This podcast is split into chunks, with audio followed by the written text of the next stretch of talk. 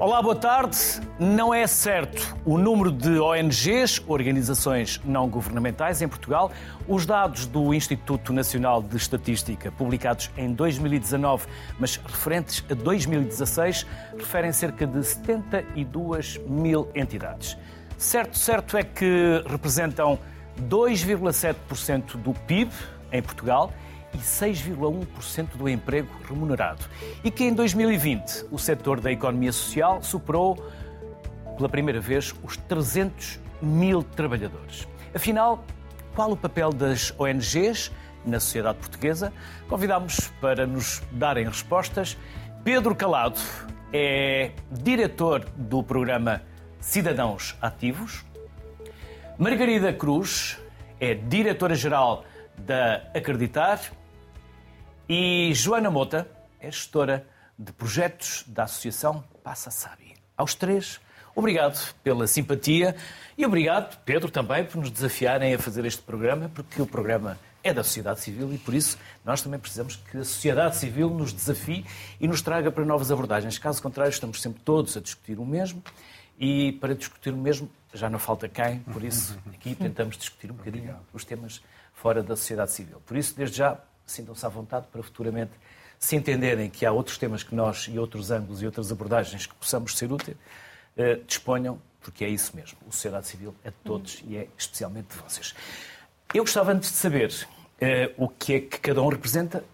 Nós aqui somos muito curiosos, também gostávamos de saber quem são vocês. Um bocadinho. Esta apresentação que eu fiz é minimalista, hiper minimalista, portanto gostávamos de saber um bocadinho mais quem é o Pedro, Margarida e a Joana. Pedro.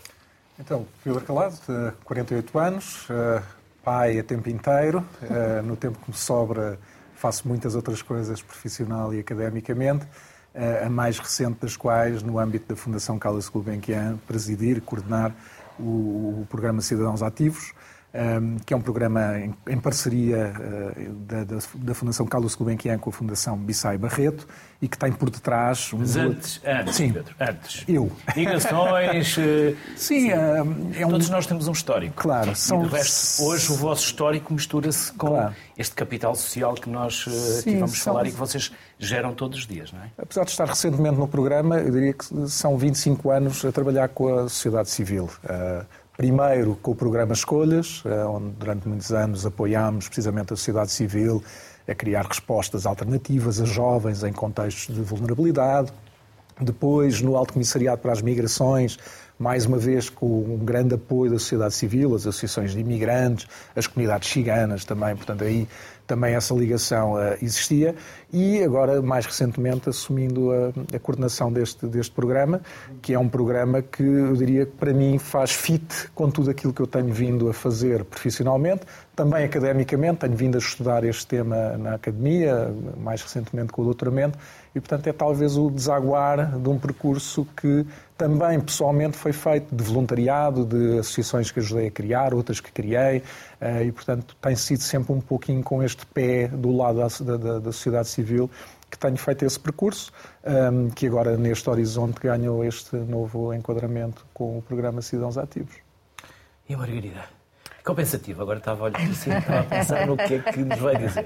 Somos todos ouvidos aqui e muito curiosos, Margarida. Bom, ehm, eu sou Margarida, eh, trabalho na área social há cerca de 20 anos uh, e na Acreditar, sempre na Acreditar. Antes de estar na Acreditar, uh, onde tenho responsabilidade de gestão, tive responsabilidade de gestão numa companhia de seguros internacional, Uh, portanto, mudei a minha atividade muito, muito radicalmente. Cansou-se? Ah? Cansou-se dos seguros? Cansei-me, cansei-me dos, cansei dos seguros. Achei que... Uh, sobretudo porque nessa fase tive uma filha uh, e, e, ela fez-me pensar no tempo que eu não tinha uh, para estar com ela e, e, portanto, mudei radicalmente também a minha vida a esse nível para, para me dedicar a esta. Foi, foi provocado por ela, digamos Vemos assim. Vemos o mundo de forma diferente depois de ter uh, filhos. É? é verdade, é verdade. E, e, foi provocado por ela, de alguma Nós forma. Nós estamos a gravar e hoje mesmo vamos gravar um programa também sobre ter filhos. Por isso, nem de propósito, é, já estou aqui a misturar os tempos. Vem, vem a propósito. Mas pronto, Mas eles fazem-nos ver a vida Eu achei que era uma fase, eh, uma fase transitória da minha vida, sinceramente, enquanto ela era pequena. Ela hoje já tem 23 anos e, e eu continuo nesta atividade. Mas continua a ser pequena, não é? O que quer dizer... Para os pais, eles continuam a ser pequenos. Continuam, apesar de ser muito maior que eu, mas pronto. Mas, eh, mas pronto, isto para, para, dizer que tive de facto uma, um percurso profissional menos, menos clássico. Um, tenho formação em Direito e Gestão, um, que fui fazer e tenho vindo fazer, a fazer ao longo da vida e também depois na economia social, que achei que era importante para desempenhar melhor as minhas funções. E a Joana? Um, então, eu sou Joana, tenho 33 anos, estou neste momento uh, um, dedicada à Associação Passa Sabe, que é uma associação comunitária. Antes da associação. Uh, Já lá vamos à associação. Aqui em Lisboa e basicamente. É sim, a associação é aqui de Lisboa. Uh, Não, a Joana, se pergunto se é Ah, eu também, eu também sou, eu também sou. É uma Lisboa. Sou uma alfacinha, uma alfacinha de gema. E um, pronto, antes disso, depois do secundário, fui tirar Direito. Uh, depois percebi que não era bem por aí que eu queria seguir Fui para Direitos Humanos, fazer o mestrado, estive fora. Também é direito, não é? Exatamente, mas era assim um bocadinho mais dentro das áreas uh, que, que mais me interessavam e foi, isso levou-me a viver e a estudar fora. Tive, tive em Itália, tive em, na Suécia, também tive uns períodos em, em Londres e, e, também passei por Florença. Tive assim, algumas experiências fora e hum, depois acabei por perceber que, apesar de toda essa dinâmica e de ter ganho estas competências, que achava que o meu contributo devia ser dado em Portugal. Então voltei e depois quando cheguei comecei a fazer parte de tudo o que era perceber o que é que era este terceiro setor em, em Portugal, porque é, é, uma coisa um bocadinho assim, não há exatamente um curso para esta área, é uma coisa que se vai descobrindo e que se vai desenhando. E então depois quando, quando cheguei tentei perceber como é que estava a funcionar e em que é que eu poderia hum, participar e fiz parte da Academia de Líderes Ubuntu, que é um, um programa de liderança servidora uh, do Instituto Padre António Vieira e depois a seguir, então, um, através de uma incubadora social, descobri a, a Passa Sabi com, com a minha, a, a, o meu papel, ou seja, o que eu estava a fazer ali, eh, tive contato com a Passa Sabi e depois, a partir daí, que tenho estado dedicada a 100% a este projeto. Pedro, é já um primeiro ângulo de abordagem, ou se quiser, uma porta para uh, o movimento. Os portugueses são cidadãos ativos. Os... Ou estamos pouco ativos? E precisávamos de ser mais? Eu diria que, uh, respondendo à sua pergunta, talvez precisemos nos socorrer de alguns estudos uh, comparativos. É? Uh, um dos estudos mais recentes a esse nível, o World Giving Index, que é um índice que estuda 114 países, não nos coloca na melhor posição. Uh, na verdade, atrás de nós só um país, o Japão. Portugal aparece em centésimo, décimo terceiro nesse ranking. Quando perguntamos às pessoas três coisas: se no último mês deram tempo, voluntariado, dinheiro ou se ajudaram um estranho, alguém que desconheciam uh, no último mês.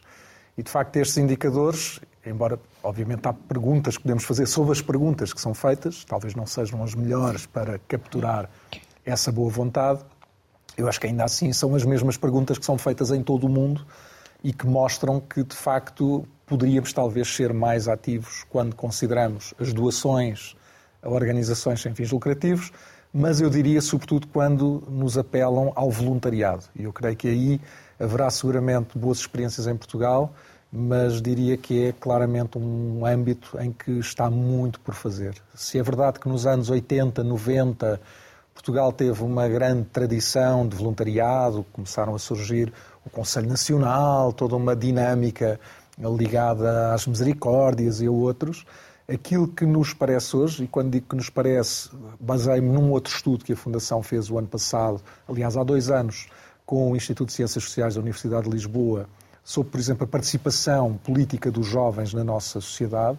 E aquilo que esse estudo vem dizer é que, se por um lado, boa notícia, ao nível dos jovens, os jovens nunca estiveram tão interessados em participar.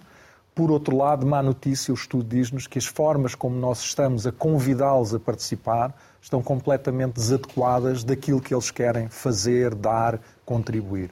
E se é, por um lado, interessante percebermos que os jovens nunca participaram tanto, por exemplo, em petições online, em campanhas, hum, às vezes até no boicote de determinadas coisas que eles não querem ver acontecer na nossa sociedade, a verdade é que talvez depois do lado das instituições esse alinhamento com essas motivações não esteja totalmente conseguido. E, portanto, parece-nos, e a Fundação tem vindo também a propor uh, uh, ativações a esse nível, através precisamente desta rede, por exemplo, de projetos dos cidadãos ativos, destes 182 projetos que por todo o país vão tentando captar esta energia é que, por um lado, as coisas estão a acontecer e ainda bem, há boas experiências e garantidamente as nossas convidadas terão uh, bons exemplos, mas talvez ainda haja muito para fazer.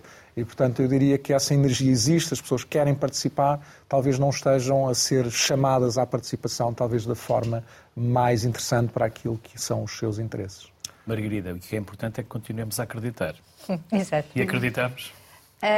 Aquilo que eu sinto é que os portugueses acreditam, uh, apesar desta, desta experiência, que obviamente é, é, é um estudo e, portanto, uh, tem, tem, tem validade, que não tenho a representatividade a acreditar, porque é uma associação um, que se dedica a crianças com cancro e, portanto, é sempre uma realidade algo marginal, porque felizmente é uma doença rara e, e portanto, é uma, é uma realidade uh, muito marginal, uh, mas a nossa experiência, por exemplo, a nível do voluntariado, uh, pelo facto de serem crianças e pelo facto de estarem doentes e muito fragilizadas, eu acho que sensibiliza muito a, a sociedade civil uh, do ponto de vista de quererem fazer voluntariado. E, portanto, nós temos sempre mais pessoas a quererem fazer voluntariado do que aquelas que nós conseguimos absorver para dar um serviço de qualidade não é? às famílias e, e, e às crianças. E, portanto, a nossa experiência a nível de voluntariado é, é, é francamente uh, positiva. Uh, do ponto de vista dos, dos, uh, dos, voluntários, por exemplo, o Pedro estava a falar do voluntariado do jovem. Eu noto uma diferença na adesão dos jovens ao voluntariado, sobretudo após a pandemia. Um, uh, eh, nós tínhamos uma procura enorme de, de, de, voluntariado por parte dos jovens uh, uh, universitários ou acabar a, sua, a sua carreira académica e, e essa, essa procura decresceu. Portanto, eu noto aqui alguma, alguma alteração que seguramente terá a ver com esta, com esta alteração de interesses, que se calhar o voluntariado mais tradicional que nós, eh, que nós temos não, não é tão atrativo e, e, e, nós tivemos essa experiência, se calhar, com uma petição que lançámos. Uh, uh, uh, para fazer uma alteração uh, da legislação sobre luto parental uh, e que foi uma experiência que, num espaço curtíssimo de tempo, diria que à volta dos 10 dias, pouco mais, nós conseguimos 80 mil assinaturas para alterar o período do luto parental dos três dias que tinham para, para cinco. E, portanto, há aqui eh, algum, algum interesse, alguma motivação e movimentação da sociedade em prol, de, se calhar, de outras formas de, de estar e, e, e, de, e de agir, penso eu. Uhum. Passa Sabe, o que significa, Joana? uh, Passa Sabe significa em crioulo Cabo Verde uh, passar bem, estar bem. É o nome que cunhou o início de uma associação que tinha todo um movimento organizativo da comunidade já por trás, não é? Portanto, é uma associação criada por moradores e residentes ainda hoje em dia no bairro. Um, eu não sou fundadora agora, da associação. Recapitulando, onde é o bairro? O bairro é o bairro do Rego. bairro do Fica Rego. onde? Uh, ao ladinho de Entre Campos, do Hospital de Santa Maria, de Biscoté. Central. Estamos mesmo no centro do coração. Fundação Caldas Gulbenkian. Exatamente, Fundação Caldas Gulbenkian, somos vizinhos. Acreditar. Uh, estamos muito, somos muito centrais em Lisboa e nasce exatamente do, do movimento de, de um grupo de cidadãos que decide, através, por acaso, da presença de um projeto que era o nosso quilómetro quadrado, que era um uhum. projeto da Gulbenkian, que tinha como objetivo eh, a Gulbenkian olhar para o seu quilómetro quadrado e perceber em que vulnerabilidades sociais é que fazia sentido uh, intervir. Um, e então decidiu-se que do outro lado da linha do comboio, logo ao, ao lado da, da, da, Fundação, existia de facto inúmeras questões que tinham que ser abordadas e foi assim que nasceu o nosso quilómetro quadrado e que depois disputou num grupo de jovens, que por acaso é muito interessante, que se reuniu, que disse que também queria participar, que também queria ter uma voz, tinha, queria ter um, um lugar, ocupar um lugar e fizeram um porta a porta, reuniram 5 euros de cada vizinho e juntaram o dinheiro necessário para fazer a, a criação da associação e foi assim que nasceu Passa Sabe e que ficou com este nome porque sempre foi um nome que acompanhou a comunidade por ser eh, a zona onde se reuniam para conviver, para jogar à bola, para fazer convívios. E então, quando nasceu uma coisa mais formal, fazia sentido que viesse com um nome que já toda a gente conhecia e no fundo onde também se, de facto se passa bem e se está bem, não é? E então pronto, já, estão, já existe desde 2014 e fazemos para 10 anos de existência. Vamos trazer mais uma convidada para a conversa, é a Graça Rojão, presidente da Colabora, Cooperativa de Responsabilidade Limitada. Olá, Graça. Bem-vinda. Olá, boa tarde. Quer apresentar-nos o Colabora e já agora saber quem colabora com a Colabora e se os portugueses estão dispostos a colaborar. A Colabora é uma cooperativa de intervenção social eh, que fica, tem a sede na Covilhã e hum, trabalha eh, já há, vários anos eh, na cidade e também nos conselhos vizinhos. Começou com um grupo, sobretudo um grupo de mulheres que queriam e que acreditavam que podiam fazer alguma coisa para mudar a região e hum, Trabalhamos em algumas áreas, nomeadamente nas questões que têm a ver com a igualdade de género, a prevenção e o combate à violência doméstica e à violência contra as mulheres e crianças. Temos uh, gabinetes de apoio quer a crianças, quer a pessoas adultas, mas como o objetivo é também dar resposta àquilo que são as necessidades da, da comunidade, trabalhamos no âmbito da, eh, do, com, com, pessoas em situação de maior vulnerabilidade, nomeadamente uh, através do, do programa uh, Escolhas, com, com jovens e com comunidades ciganas, e trabalhamos também ao nível das alternativas societais. Temos uma, uma rede de consumo solidário, temos uma iniciativa que é a Mala, que tem a ver com a, a, aprendizagem de competências que são importantes para o nosso cotidiano e que nos trazem mais, maior autonomia, perdão, uh, pode ser de confecção, pode ser de, de de feltragem, e organizamos também, isto, olhando para a fotografia, uh, feiras, que são as, as feiras de troca a todos, que têm uma moeda social própria e que, um, é que no fundo estimulam também aquilo que é um, a nossa uh, solidariedade local. Como se chama as feiras? Ou como se chamam? As feiras chamam-se Troca a Todos. Foi só para ficar, para ficar é, entendível o trocadilho. Troca a todos. É, troca a todos, porque a solidariedade também nos toca a todas e a todos. E toca a muita gente aí na vossa região a violência doméstica, Graça? Infelizmente uh, ainda?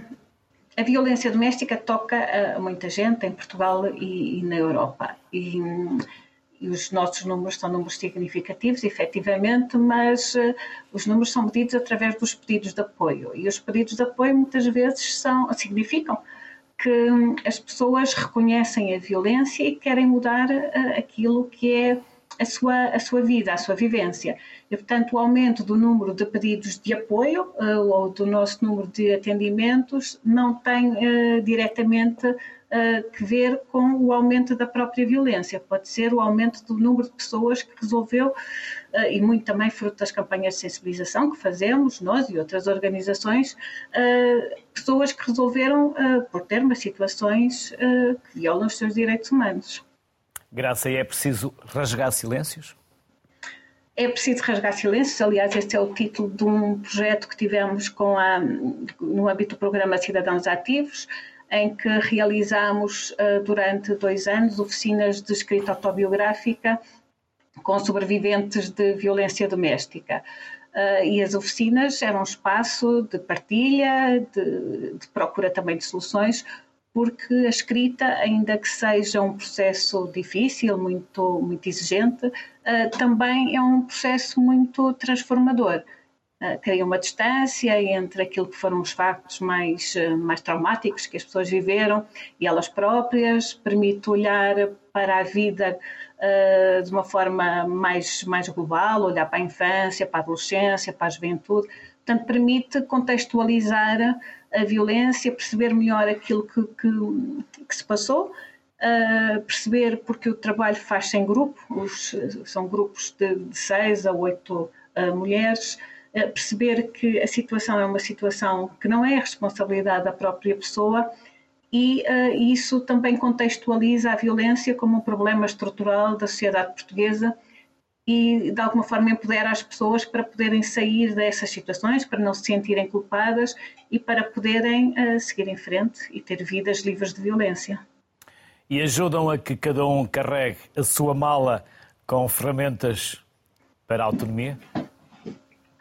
A mala é um projeto uh, também apoiado pela Gulbenkian que que junta, tem uma, uma, característica muito especial, é que junta pessoas muito, muito distintas uh, e junta vários grupos com os quais nós temos estado a trabalhar. São migrantes, são estudantes deslocados, sobretudo estudantes internacionais, são sobreviventes de violência doméstica, são pessoas que estão em situação uh, de maior isolamento social. E aquilo que se faz é um espaço de partilha, de convivialidade, obviamente, mas também de aprendizagem de saberes que são importantes para a vida cotidiana e para a nossa autonomia. São, por exemplo, eh, oficinas de conservas de fruta, eh, a próxima oficina vai ser de hortas domésticas, de costura. Portanto, são temáticas que têm a ver com o cotidiano um, e que, no fundo, criam também uma capacidade diferente de, de resolver os problemas e de, de, resolver a provisão. Graça, e quem são vocês? Tem uma equipa? Nós somos, neste momento, somos uh, oito pessoas tem, em, em, permanência, temos muitas pessoas uh, voluntárias, temos algumas pessoas em situação de estágio e temos tido uh, também muitas, muita participação, sobretudo de pessoas mais jovens. Graça, um enorme obrigado e parabéns pelo trabalho que vem em desenvolvimento. E obrigado por se ter juntado a nós. As maiores felicidades, Graça. Muito obrigada também pela Obrigado. oportunidade. Obrigado. Pedro, fiquei, fiquei a pensar naquilo que dizia há pouco, a nossa má, qualifi má uh, qualificação no ranking, ou colocação no ranking do voluntariado. Mas dizemos que os portugueses são tão solidários, sempre tão dispostos a ajudar. O que é que está a acontecer? É que as nossas vidas não nos deixam tempo para pensar nos outros e torna-nos mais individualistas? É porque também não sabemos interpretar aquilo que há pouco dizia, os jovens talvez não queiram fazer o voluntariado que os mais velhos lhes oferecem. Eu, eu, creio que tudo o que diz faz sentido, ou seja, eh, eu, creio que sobretudo precisamos canalizar esta energia para formas estruturadas uh, e, e, de preferência que se tornem uh, ao longo do tempo consequentes, não é? Uh, porque todos nós vimos durante a pandemia como de repente os nossos prédios, os nossos bairros, as nossas cidades se tornaram verdadeiros viveiros de inovação, de solidariedade. De criatividade gente, não faltou. De criatividade. E, portanto, essa energia está cá, é latente em cada um de nós e incidentes como esse mostraram como nós, perante a adversidade, nos superamos e, e colaboramos. Eu creio que o segredo, e esse tem sido talvez um dos grandes desafios do programa Cidadãos Ativos, é tornar isso uma rotina, é tornar o voluntariado, se quiserem também o serviço à comunidade, ao próximo, uma, uma rotina como é outra qualquer. Nós podemos, de facto, desde cedo começarmos também a ter essa experiência nas escolas, nas universidades, como aqui também já foi partilhado. E eu creio que é essa infraestrutura que nós efetivamente podemos eh, ajudar, e aqui falo da Fundação e da Fundação Bissai Barreto, e obviamente com o apoio dos EA Grants, não, não, nada disto seria possível se não houvessem três países doadores, a Noruega, o Liechtenstein e a Islândia, e o programa Cidadãos Ativos tem sido este laboratório, se quiser, por todo o país, como vimos na Covilhã, como vimos em Lisboa, mas podíamos falar de mais de 200 ONGs por todo o país, que estão precisamente a tentar capturar essa boa vontade, essa mais-valia que decorre desta colaboração que podemos ter e deste cuidar uns dos outros. É? E eu creio que essa energia na sociedade portuguesa como o Luís diz e bem, ela existe, precisamos é de a capturar e, de a transformar em valor uh, regular para tudo aquilo que fazemos uh, no nosso dia a dia. Uh, e creio que nós não seremos muito diferentes de todos os outros talvez em algumas geografias, e os nórdicos aí estão mais avançados, essa rotina vem desde ter a idade, não é? vem muitas vezes do primeiro ciclo da, da, da, escola, quando as crianças se envolvem na sua própria comunidade. E, portanto, criar, tornar isto, no fundo, cultura, não é? e não apenas um exercício pontual que fazemos de quando em vez, eu creio que isso pode ser um desenvolvimento muito importante para a nossa sociedade, para a democracia, para a forma como construímos as nossas comunidades e, e as fazemos uh, acontecer. Uh, os sociólogos têm estudado isto há muitos anos, não é? O, o Putnam, por exemplo, com, a, com as ideias do capital, capital social, social, não é?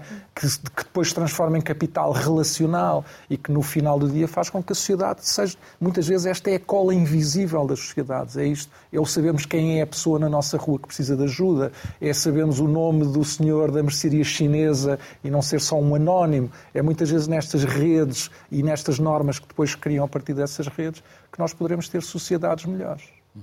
Margarida, dizia-me há pouco que felizmente voluntariado não vos falta. Mas eh, quem são essas pessoas que se voluntarizam?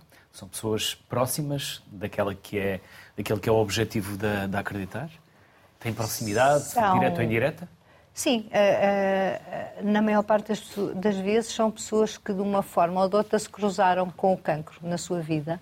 Uh, isso sensibilizou-as, tocou-as e, portanto, estão, têm uma disponibilidade maior para fazer voluntariado. Pode não ter sido necessariamente com uma criança, às vezes é com um familiar e, e, e, e dizem-nos muitas vezes que quando estava com o meu pai, com a minha mãe, com alguém uh, em tratamento nos hospitais e me cruzava com as crianças com cancro, ficava, ficava tão, tão tocado e tão sensibilizado que, um dia, que decidi que, que, que, esta poderia ser uma abordagem. Portanto, uh, penso que, é, que, é muito, que é muito por aí. Uh, agora, eu, eu estava a pensar nesta, nesta questão, nesta toda esta problemática do, do envolvimento das pessoas, porque este envolvimento que nós temos do voluntariado é importante, mas é importante captar a atenção das pessoas em muitas outras, eh, eh, de uma forma mais, mais eficaz e, e, e, para nós, e por exemplo este programa uh, da Gulbenkian uh, ajudou-nos a nós a acreditar, a olharmos para, para, para nós, a refletirmos e a tornarmos as iniciativas também um pouco mais atrativas, saber, sabermos colocá-las melhor, porque nós sabemos que as pessoas, os portugueses, se envolvem uh, com determinado tipo de assuntos que os emocionam. Uh, e, portanto, nós temos que saber levar até eles coisas que que, que, que, que, lhes digam alguma coisa e, portanto, nós temos que ser melhores também a transformar nossos, os nossos projetos em coisas que sejam entendíveis pela sociedade e que façam com que elas se envolvam. E para isso nós precisamos também de estar mais capacitados, nós, organizações, e precisamos que as pessoas que trabalham connosco sejam, todas elas estejam mais capacitadas. E eu acho que estes programas, desse ponto de vista, são cruciais para que nós possamos uh, levar a um maior envolvimento da, da sociedade. Mas só para terminar, uma das coisas que, que, que, que é evidente na nossa sociedade, por exemplo, a consignação do IRS. Uh, uh, que é uma coisa que não tem nenhum custo para as pessoas, não é? Portanto, a pessoa faz, uh, mete lá o nome da organização com a qual simpatiza ou com a qual tem alguma relação e não tem nenhum custo para ela. Mesmo assim, há cerca de 70% das pessoas que não faz. Uh, uh, portanto, isto evidencia que há ali qualquer coisa naquela, naquele assunto, na, na, forma como ele é comunicado e transmitido, que não motiva as pessoas o suficiente para elas terem um gesto que não custa nada, não é? Portanto, é um gesto que não, não tem nem não dá trabalho, que não sai do bolso das pessoas, é apenas um, um gesto. Surgiu-me agora uma ideia, porque a maior parte de nós temos alguém que nos faz o IRS. Porquê é que não fazem um protocolo com os técnicos oficiais de contas? Pois. Porque são eles, muitas das vezes, que nos fazem o IRS. E se eles nos induzirem essa, essa questão, talvez nós. Nós tentamos, sensibil... nós tentamos sensibilizá-los. Nós tentamos, mas eles, eu acho que na, naquela pressão que eles têm sempre, naquele período muito reduzido de tempo, em que há boa Se maneira ter portuguesa... Lá quase uma cruzinha aí para o nome, Exatamente, é? exatamente. Mas, Fica mas, aqui o desafio para o Mas é um bom, é um bom desafio. É um Pedro, bom desafio. Pedro, Pedro já disse que pode ser uma boa ideia. É uma boa ideia. Para dar ideias, estamos cá nós. Joana, não vos faltam voluntários? E como é que os é. jovens se envolvem? Quais são os projetos?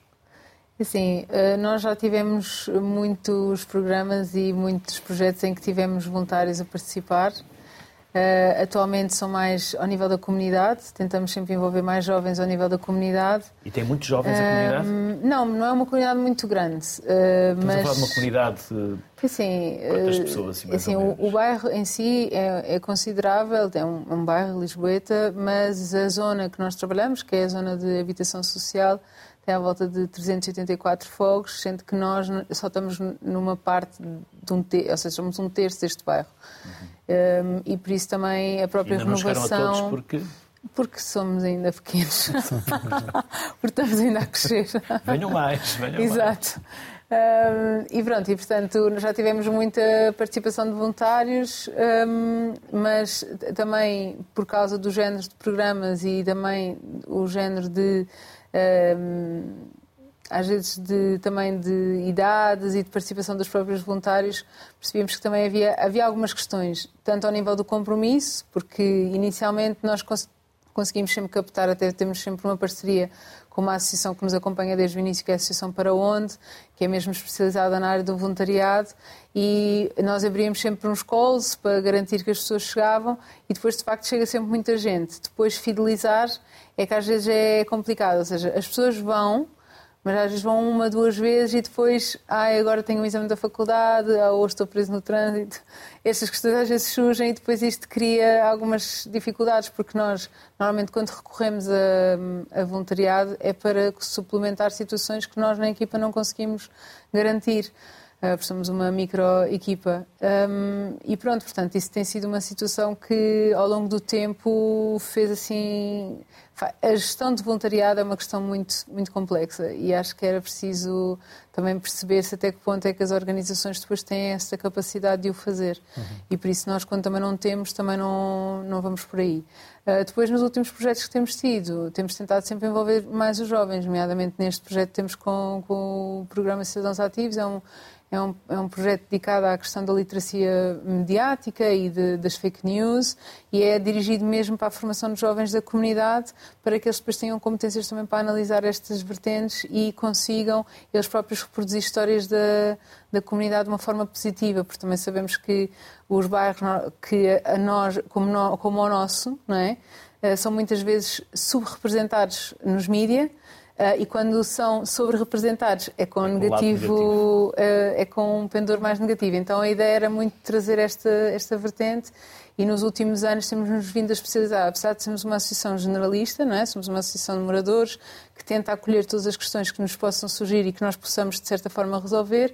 Um, temos tentado vir a, a dedicar-nos mais às crianças e jovens exatamente por uma questão de, de acreditarmos que há uma, um potencial impacto nas suas vidas e nas vidas das suas famílias, naquilo que é a mobilidade social, que pode ser maior, não é? Então é um bocadinho essa a nossa perspectiva. Agora vamos até à pista mágica. Vamos uh, falar também por Skype com a Sónia Fernandes, que é a presidente da Pista Mágica. Olá, Sónia. Porquê Pista Olá. Mágica? Pista mágica, porque acreditamos que o voluntariado um, dá-nos pistas que são mágicas não tanto no desenvolvimento pessoal como na transformação de um mundo melhor. Uhum. E quem são, onde ficam e o que fazem? A Pista Mágica nasceu há 15 anos como uma escola de voluntariado.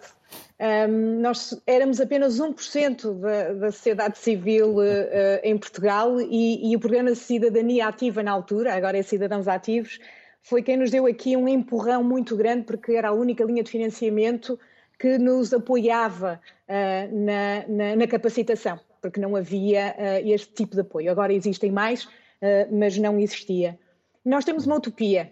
As Nações Unidas dizem que existem mil milhões de voluntários no mundo. E, e nós temos a utopia de que se todos tivessem a preparação e o acompanhamento adequados, o mundo seria muito melhor. E por isso nós criamos conhecimento e partilhamos conhecimento. somos uma escola de voluntariado, não no sentido físico, mas no sentido desta capacitação, da preparação dos voluntários e das organizações de todos os agentes de voluntariado, que também são empresas, são escolas, uh, são as ONGs, são as entidades governamentais, um, são os gestores de voluntariado, como, como, falou, como foi falado há bocadinho, um, e, e, mas hoje em dia somos mais, somos mais do que uh, construir e passar conhecimento. Nós também estamos, uh, digamos, a utilizar o voluntariado como uma ferramenta de inclusão social. Pessoas que são excluídas de fazer o voluntariado, como alguém que está com uma depressão profunda e há vários anos, ou uma pessoa com deficiência, um, ou um, jovens em risco e que estão institucionalizados, o voluntariado pode ser uma ferramenta incrível de, de, transformação da vida também de quem faz uh, voluntariado. E estamos a trabalhar nesse direito fundamental, nesse direito humano, de todos poderem fazer voluntariado. Por isso, é necessário uma ação de impacto para voar? Sim, nós somos muito, muito orientados para o impacto. Fazer voluntariado sem provocar uma diferença, uma mudança no mundo, não vale a pena. E as pessoas precisam de saber como é que estão a contribuir para um mundo melhor através da sua ação de voluntariado. Por isso, somos uma organização um, direcionada, uh, orientada para a inovação social. E, e por isso experimentamos, uh, um, prototipamos uh, metodologias de ação, como a metodologia de voluntari voluntariado apoiado, que é esta metodologia que usa o voluntariado como ferramenta de inclusão social, em que todas as pessoas podem transformar o mundo para melhor. Portanto, temos que meter na nossa mente o voluntariado, para que seja voluntariamente. Exato, uh, uh, voluntariamente. Que bom que, que, que, fala também desse, desse projeto que, que, é financiado pelo Cidadãos Ativos. É um projeto incrível em que uh, pessoas com depressão e ansiedade lhes é neste momento, é, estamos, é uma é metodologia de voluntariado apoiado e estamos a prototipar para a área da saúde mental. Os médicos de um centro de saúde estão a receitar o voluntariado para estas pessoas que não estão a fazer terapia e que uh, estão de baixa um, por depressão e ansiedade. E, e, com este projeto nós estamos a fazer um, um estudo clínico uh, com um grupo de controlo em que pessoas que, uh, com estas características, que também não estão a fazer terapia e não estão a fazer voluntariado, nós vamos comparar o impacto do voluntariado e, portanto, temos o grupo de controlo para perceber uh, que diferenças, uh, efetivamente, o voluntariado teve nestas, nestas pessoas. Estudos científicos de várias geografias do mundo um, demonstram, os cientistas demonstram, vou só dizer três coisinhas, mas demonstram que quem faz voluntariado tem uma maior eh, esperança média de vida, é mais feliz e tem melhor qualidade de vida. Um, Porquê é que nós estamos a vedar as pessoas em situação de vulnerabilidade, como alguém que uh, está numa situação de, de, de, de, com problemas de saúde mental e que pode sair dela? Um, Porquê é que nós estamos a, a não tornar acessível o voluntariado a estas pessoas um, que uh, podem mudar o mundo e estão a mudar-se a si próprias, não é? É este lado, inclusive, é terapêutico, que, que o, com todas as aspas, obviamente colocando aqui, mas este lado em que quem faz voluntariado também fica melhor ao desenvolver voluntariado. O voluntariado é uma relação de reciprocidade. Muitas pessoas que fazem voluntariado dizem eu recebo muito mais do que aquilo que dou. Este, eh, eh, este poder transformador que o voluntariado dá, estas pistas mágicas, eh, pegando o nome da nossa associação, que o voluntariado traz na vida de todas as pessoas envolvidas uh, no voluntariado, desde as associações, as organizações sem fins lucrativos, à pessoa voluntária e a quem está a usufruir, aos beneficiários da ação voluntária. Sónia, e quem é a vossa equipa? Nós somos 14 pessoas. Um, temos uh, todos eles, a maior parte, quem está numa função financeira não obrigatoriamente tem que ter aqui este DNA do voluntariado, mas também o tem. São pessoas que viveram e vivem o voluntariado e têm nas suas outras esferas da vida, não apenas uh, do trabalho que fazem na pista mágica, têm uma grande envolvência no mundo do voluntariado, são gestores de voluntariado, são voluntários. Um, são pessoas com formação académica especializada no voluntariado, fazem as suas teses de mestrado, inclusive, nesta área e estudos um, avançados nesta área do voluntariado e depois aprendem as metodologias, muitas delas inovadoras, uh, de capacitação e de terreno dos projetos que nós temos no terreno.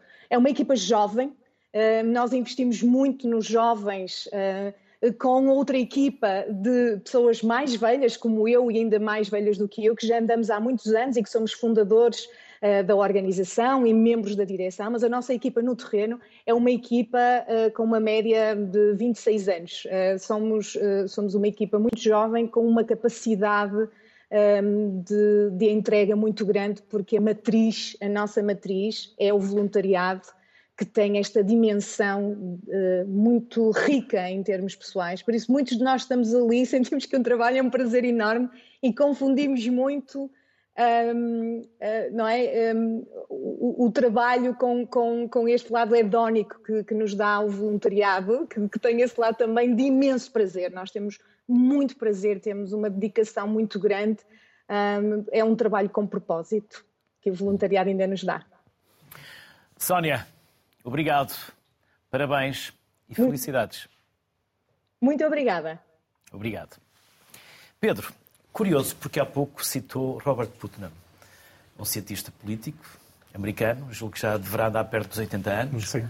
Foi um dos fundadores do Capital Social, ou se quisermos também o Capital de Coesão. Correto. Foi também conselheiro de Barack Obama. Exatamente. No meu doutoramento consegui falar com ele por, por, por e-mail. Uhum. Uh, e curioso, porque há um livro que é fantástico, que é o Bowling Alone, é jogar bowling uhum. sozinho, que foi um dos problemas que a América passou uh, de falta de capital social. Sim. E muito por causa da televisão. Sim. Em que a televisão passou a reunir as pessoas à frente do ecrã e elas já não se associavam e não geravam esse capital social. Claro. As redes sociais estão a fazer o mesmo agora. As redes sociais Ou mesmo a televisão, porque nós continuamos a passar muito tempo à frente da televisão, claro. especialmente uh, daquilo que nos assusta. Eu daquilo que, que, nos traz medo. Ah, as redes sociais trouxeram coisas extraordinárias, não é? o podermos estar à distância de um clique dos nossos ídolos, mandar um e-mail ao Robert Putnam, demora 5 minutos hoje em dia. porque me deram uma boa nota no meu doutoramento. Exatamente, facto, isso, isso é extraordinário. Ele. Mas a verdade é que também nos dá muitas vezes aquela sensação paradoxal de estarmos uh, mais próximos de mais gente, mas sozinhos às vezes num quarto, ou numa sala, ou no carro. É um bocadinho esta. esta é, é um, quase uma polissemia, não é? Quer dizer, ao mesmo tempo estamos muito juntos, estamos cada vez mais sozinhos. Bowling alone é isso, é, é a ideia de que os clubes na América desapareceram. As pessoas antes juntavam-se para jogar cartas, para jogar bowling com os amigos, com os colegas, e, e nos anos 90, esse, esse, estudo que foi muito importante veio precisamente mostrar o declínio da, do associativismo, é? através de organizações da sociedade civil e a emergência dessa ideia de pessoas que jogam bowling sozinhos. Não é? E se calhar hoje em dia eu diria bowling alone online, não é? Seria talvez o passo que se deu, entretanto, desde 95, desde esse estudo, é que se calhar há alguém neste momento a jogar bowling sozinho, online, num jogo qualquer de computador ou no telemóvel, e isso pode ser mais um risco para a anomia social, a perda do laço social.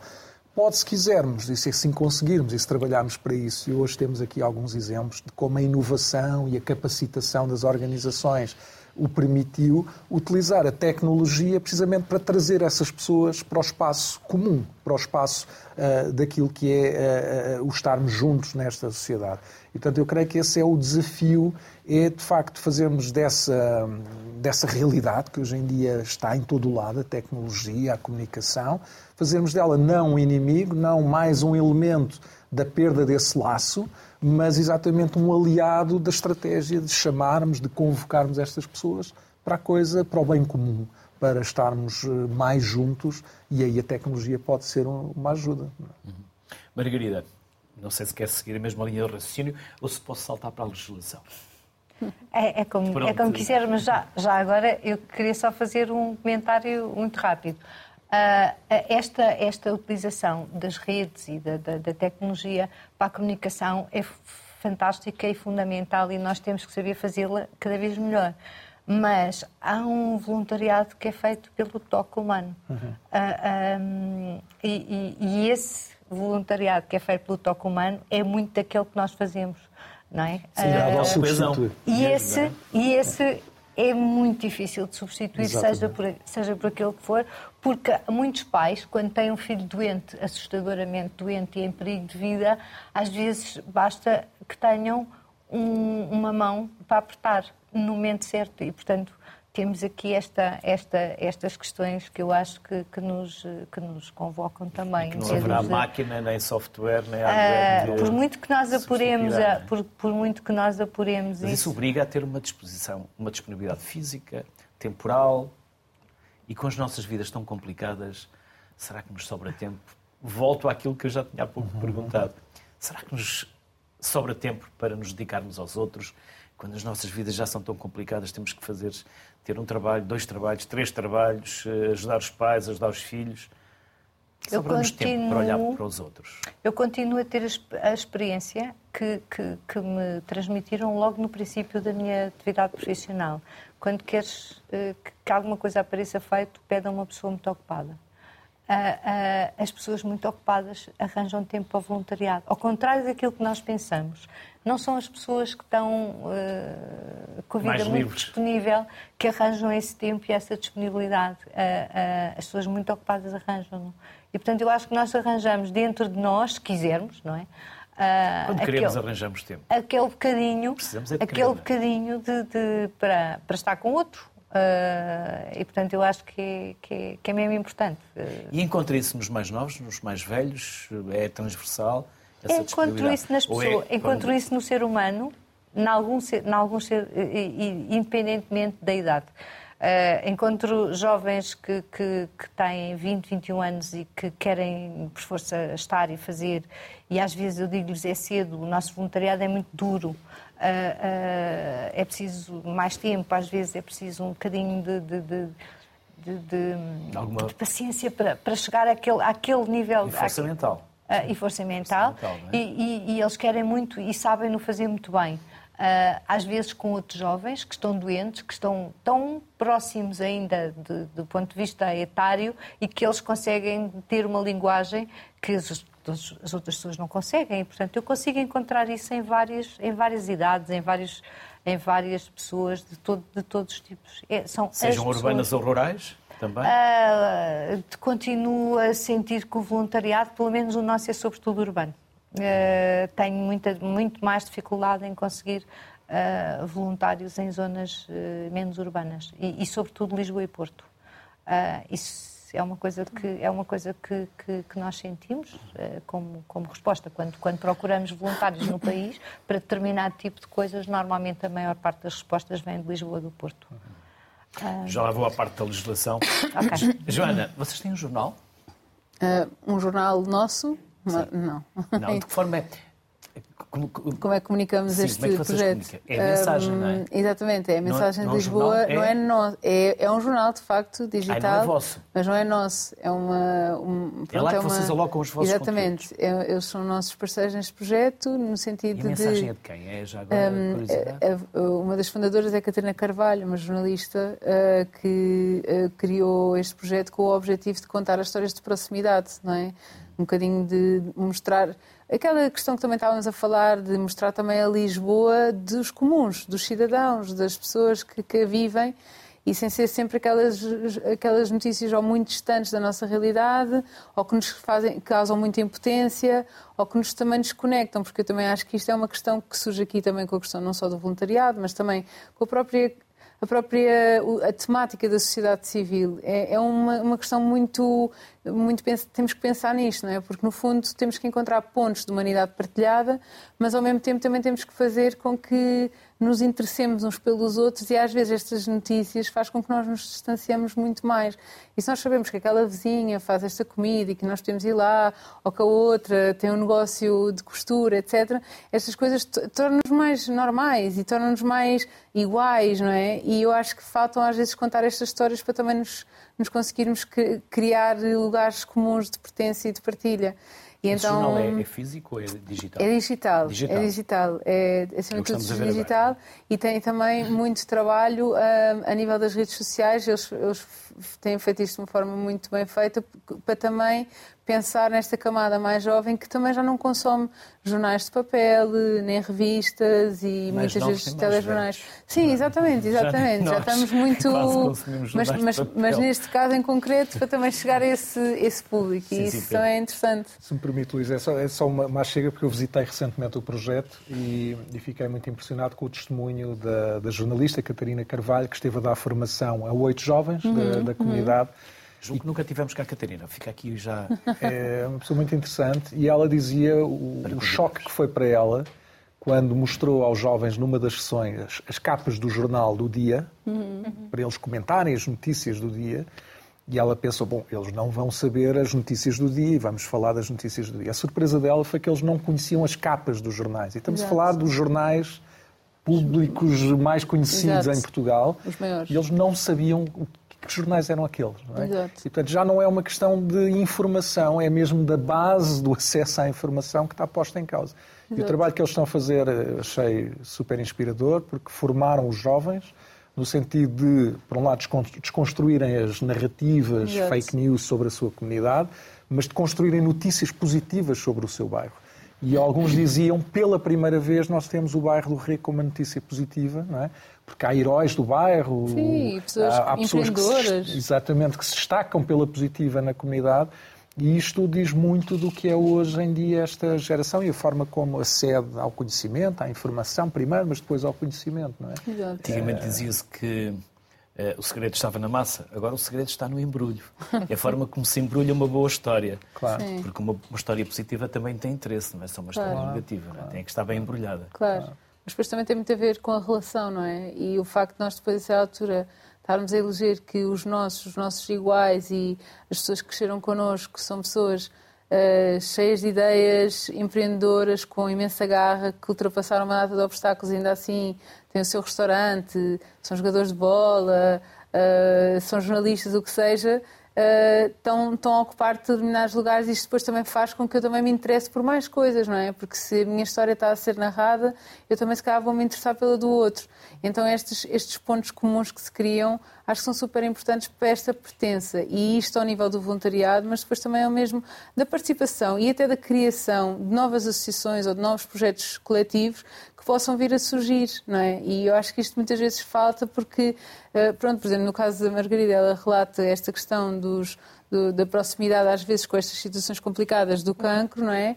Mas nós muitas vezes não temos que participar ou ajudar um outro só por nos identificarmos com aquela questão, não é? Há- Há uma forma de nós conseguirmos conectar-nos numa humanidade partilhada com, com as outras pessoas noutras questões, não é? E às vezes eu acho que importa muito perceber isso e pode ser em casa, pode ser com uma família, pode ser com um vizinho, pode ser no nosso prédio e procurar as associações locais, as que já estão a trabalhar dessa forma e perceber, e às vezes até dentro da, da mesmo da nossa profissão. Uma coisa que nós também já recorremos muitas vezes e que também achamos que faz todo o sentido, especialmente ao nível das empresas, é esta questão do voluntariado especializado. Ou seja, eu não vou pedir a um advogado que me, se calhar, venha fazer eh, apoio ao estudo a uma criança, que até poderia ser uma coisa super legítima, mas se calhar se ele me der algum tempo para dar apoio legal a uma pessoa que não tem capacidade de pagar. Isso poderia ser um- uma coisa interessante que poderia criar aqui pontos diretas e, ao mesmo tempo, pôr a render os, os- os talentos que estas pessoas já têm por causa do seu trabalho profissional. Por isso, há aqui muitas coisas que se podem tentar fazer para dinamizar toda esta questão da base civil, da sociedade civil. E na legislação também há algo a fazer, Margarida?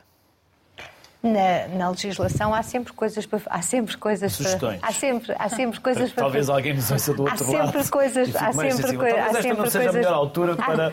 pois é pois é pois Mas- é há sempre coisas para fazer nós neste momento por exemplo ah, e ainda ainda ontem estávamos a discutir isso internamente ahm, temos uma uma questão importante que é ah, foi publicada uma legislação sobre o direito ao esquecimento Uh, que permite que um, um, um ex-doente uh, possa, por exemplo, fazer um seguro de vida e não ter que dizer que teve um cancro ou uma doença grave ou que, que, que tenha posto em risco a sua vida, por exemplo, a partir de um certo período de tempo, pode não ter que, que o declarar e, e, e isso, por exemplo, não ter eh, com, com, com, essa não declaração nenhum efeito nem no preço, nem nas condições de aceitação daquele seguro, por exemplo. Um, e, e, a lei até, até, até apareceu, uh, foi publicada e Portugal até foi pioneiro uh, uh, nessa, nessa experiência, porque foi um trabalho que levámos a cabo durante muito tempo de sensibilização nessa, nessa área. Havia apenas quatro países na Europa que tinham esta legislação publicada e Portugal foi um, um deles e, portanto, foi, foi extraordinário. Depois, uh, a lei uh, ficou para regulamentar no, no prazo de um ano e já lá vão dois e, e, a lei não é regulamentada e, portanto, não pode ser invocada. E, portanto, temos aqui uma situação que nós andamos a, a, tentar sensibilizar toda a gente para a necessidade de regulamentar, porque não é só para as pessoas com cancro, é para as pessoas com cancro, é para as pessoas com outro tipo de doenças, é para as pessoas com determinado tipo de deficiências que podem não ter que, que, que, declarar que tiveram aquela doença, pura e simplesmente. E há pessoas que continuam a ver a sua vida prejudicada muitos anos. Imagine uma criança que tem um cancro com 3 anos de idade aos 20 não sei quantos, resolve comprar uma comprar casa, uma casa. Uh, vai para comprar a casa, pedem-lhe um seguro de vida e ela não consegue fazer o seguro de vida ou tem um preço de tal maneira astronómico porque tem que dizer que teve um cancro aos 3 anos de idade, que às vezes já nem se lembra. São os pais que, que se lembram, é, ela já nem se lembra. E, portanto, isso eu acho que é, neste momento, é uma das questões que nos, que nos, que nos uh, preocupa e que, que, que, nos tem levado a ter uma, uma atuação para, no sentido de conseguirmos e, e pronto. Vamos Seria bem-vinda a regulamentação. Vamos ver quem vem a seguir, nesta, vamos ver quem vem a seguir para ver se conseguimos nesta, evangelizar. Mesmo nesta fase, que ainda é possível, não é?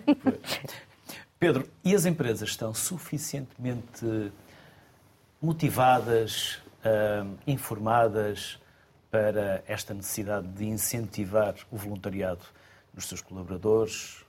Considerem esses dias para o fazerem?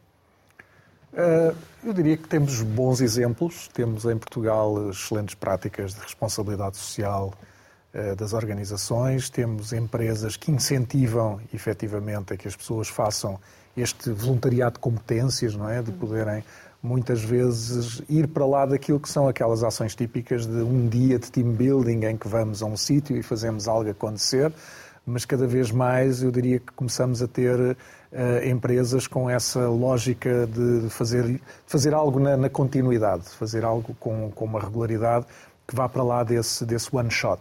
Um, e, e, temos, inclusivamente, com a, com a Fundação, uh, organizações que, que, colaboram. Nós também colaboramos com algumas.